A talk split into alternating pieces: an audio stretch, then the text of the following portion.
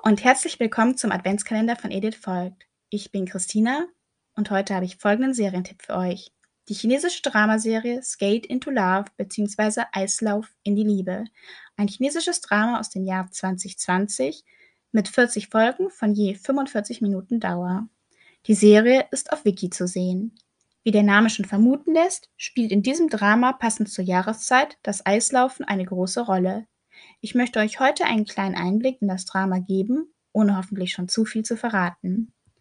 In Skate into Love treffen zwei ehemalige Sitznachbarn aus Grundschultagen an der Universität nach Jahren wieder aufeinander, doch ihre Erinnerungen an die gemeinsame Schulzeit gehen weit auseinander. Ungefähr so weit, wie sich auch ihre beider Leben mittlerweile auseinanderentwickelt haben. Während der eine seinen Traum auf dem Eis lebt, musste die andere ihren Traum für die Zukunft weitestgehend begraben. Entsprechend unterschiedlich reagieren beide auch auf ihr unverhofftes Wiedersehen. Doch eines haben beide immer noch gemein, ihre gemeinsame Liebe zum Eislaufen.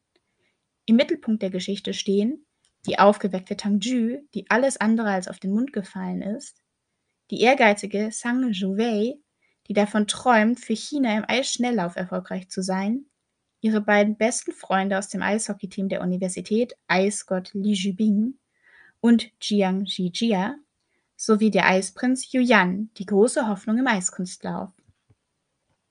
Man merkt also, in dem Drama geht es sehr viel um Sport.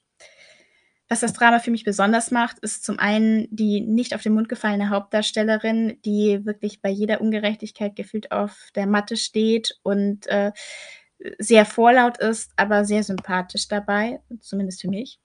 Überhaupt sind viele der Charaktere in diesem Drama sehr starke Charaktere und äh, haben ihre Meinungen, treten dafür ein, was wohl auch dem Umstand geschuldet ist, dass es alles Sportler sind oder sehr viele der Charaktere Sportler sind. Der Sport spielt in der Serie natürlich eine sehr große Rolle. Das heißt, in dem Drama kommt man auch nicht um den chinesischen Pathos herum, der bei solchen Serien dann einfach üblich ist. Ähm, das heißt, natürlich ist der Traum der verschiedenen Sportler in ihrer Sportart jeweils für ihr Land China erfolgreich zu sein. Aber das gehört nun mal zu Sportserien dazu und wäre auch bei Sportserien aus anderen Ländern wohl nicht groß anders.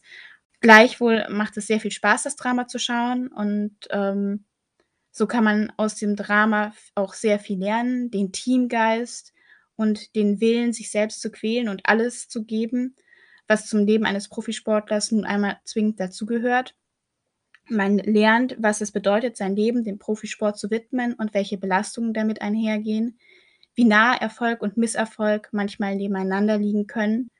Das alles wird in dieser Serie schön und gut ansprechend dargestellt.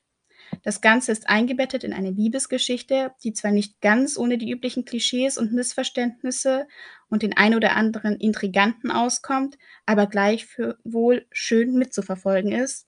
Ich äh, kann die Serie nur empfehlen. Sie ist ähm, an manchen Stellen romantisch und gleichwohl witzig, komisch, lustig und ähm, durch den Sport ist auch noch Wettkampf mit dabei, sodass es eigentlich durchgehend ähm, spannend ist. Das war mein Tipp für heute. Ich wünsche euch viel Spaß beim Dramaschauen. Bis demnächst. Tschüss.